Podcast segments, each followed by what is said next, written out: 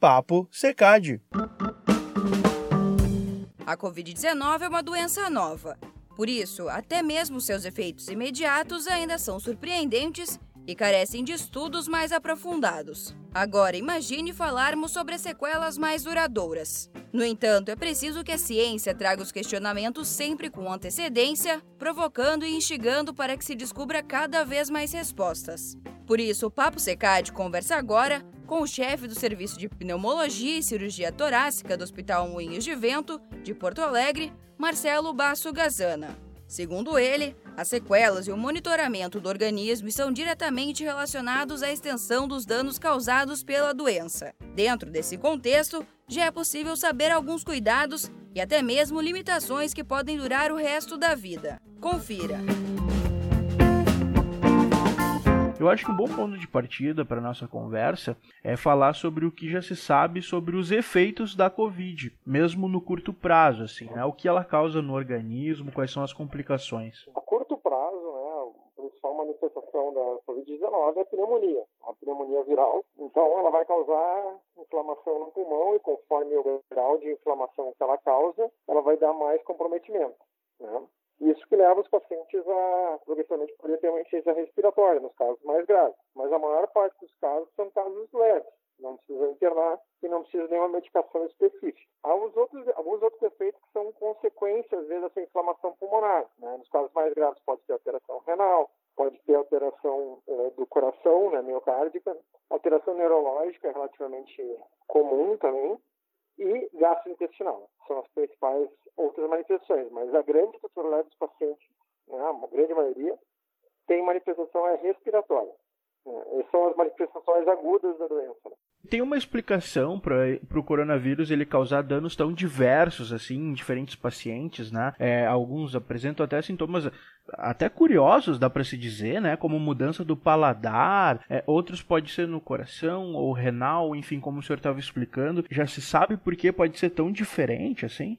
mas é que as doenças virais são assim, né? Um, não é só o coronavírus, né? Elas, o paciente tem viremia, né? O vírus entra na circulação e pode atingir qualquer órgão. Mas como ele é adquirido por via respiratória, normalmente a, a manifestação maior realmente é na via respiratória, via respiratória superior e inferior. E aí, claro, ele faz essa viremia, o vírus pode se alojar em qualquer órgão e vai depender muito da predisposição. Os casos mais graves são pessoas obesas ou pessoas que têm doenças crônicas prévias, né?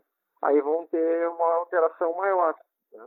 E tem, claro, tem estudos e andamentos para ver se tem uma predisposição genética, mas isso aí é a epidemia ainda é de pouco tempo, não se descobriu ainda outros fatores, né? mais detalhes de predisposição para ver quem pode, quem tem mais ou menos Covid e daqueles que têm, quem tem mais grave ou menos. É, uma outra situação que eu já vi alguns, é, é, algumas suspeitas, assim, pessoas leigas comentando, é sobre casos assintomáticos e que depois de algum tempo aparece algum problema e aí não se sabe se é relacionado ao não, ou não ao coronavírus, à Covid. É, o, o que já se sabe sobre isso, né? Casos assintomáticos podem deixar sequelas? É pouco provável, né? Porque as sequelas são relacionadas ao grau de inflamação que tem. É o mais provável que seja uma outra, uma outra doença. Né? Improvável doença viral, né? As, as consequências em geral são são proporcionais à manifestação aguda. Então, quem é que vai ter mais doença a longo prazo? Quem teve uma doença grave, que foi para UTI, foi entubado, né? Essas pessoas proporcionalmente têm. Óbvio que tem exceções à regra, mas em geral a regra é essa. Né? Então é improvável que uma pessoa que teve Covid assintomático vai ter uma manifestação maior. Né? Se for realmente assintomático. Né? E a pessoa que apresentou sintomas e teoricamente está curada da Covid, assim, né? Os sintomas foram superados. Que resquícios podem ficar? Qual é o tipo de monitoramento que tem que ser feito? O que a gente percebe bastante é que as pessoas ficam com muita fadiga, tá? E essa fadiga é uma coisa que demora para passar, né? Isso é a manifestação mais comum, né? E às vezes demora semanas também, como eu te disse, depende uh, do grau que teve no início. Quanto maior o comprometimento, mais tempo tem fadiga. Tá? Uh, daqueles pacientes mais graves, né, a gente tem, se a gente for ver a pandemia, aí tem menos de um ano. Então, a gente tem poucos estudos a longo prazo. Né? De pacientes, a gente acompanhou pacientes no consultório e tem um que outro estudo. Assim. Mas a gente pode vislumbrar de outras doenças virais, como a H1N1 e outras pandemias que a gente teve, A gente sabe mais ou menos quem teve essa, eh, que a gente chama a síndrome, né, que dá no pulmão quando é grave, SARA, síndrome da, do desconforto respiratório do adulto, que ela é um quadro muito grave de insuficiência respiratória com falta de oxigenação, que a longo prazo, sim, ela pode deixar uh, os pacientes com o pulmão mais rígido, né, com fibrose, e pode levar à insuficiência de oxigênio. Poucas pessoas vão acabar precisando de oxigênio, viver com oxigênio. A grande maioria vai se recuperar. Mas quem teve quadros muito graves pode ter limitação ao exercício, por exemplo, ficar mais cansado do que era antes de, de ter Covid. Né? Isso permanentemente? Sim, alguns podem ficar com, com lesão permanente. Esses mais graves, assim, sim. Como se eles forem se comparar com o que eles eram antes da Covid, se ele ficou com um grau de fibrose importante, ele pode ficar permanente, né? ficar como sequela mesmo. Né? Mas isso é, como eu falei, para não assustar, não é na maioria. Né? Não é a maioria, pelo contrário para quem passou pela Covid, assim, né? Superou a doença. Por quanto tempo deve ficar atento, fazer um monitoramento e como é feito esse monitoramento? Que órgãos são monitorados além do pulmão? Como que funciona? Também o tempo de monitoramento vai depender de qual é a intensidade da doença. Né? Pacientes mais graves a gente vai acompanhar, né? Que ficam com fibrose, vai acompanhar durante um ano ou mais até, ou talvez até toda a vida, né?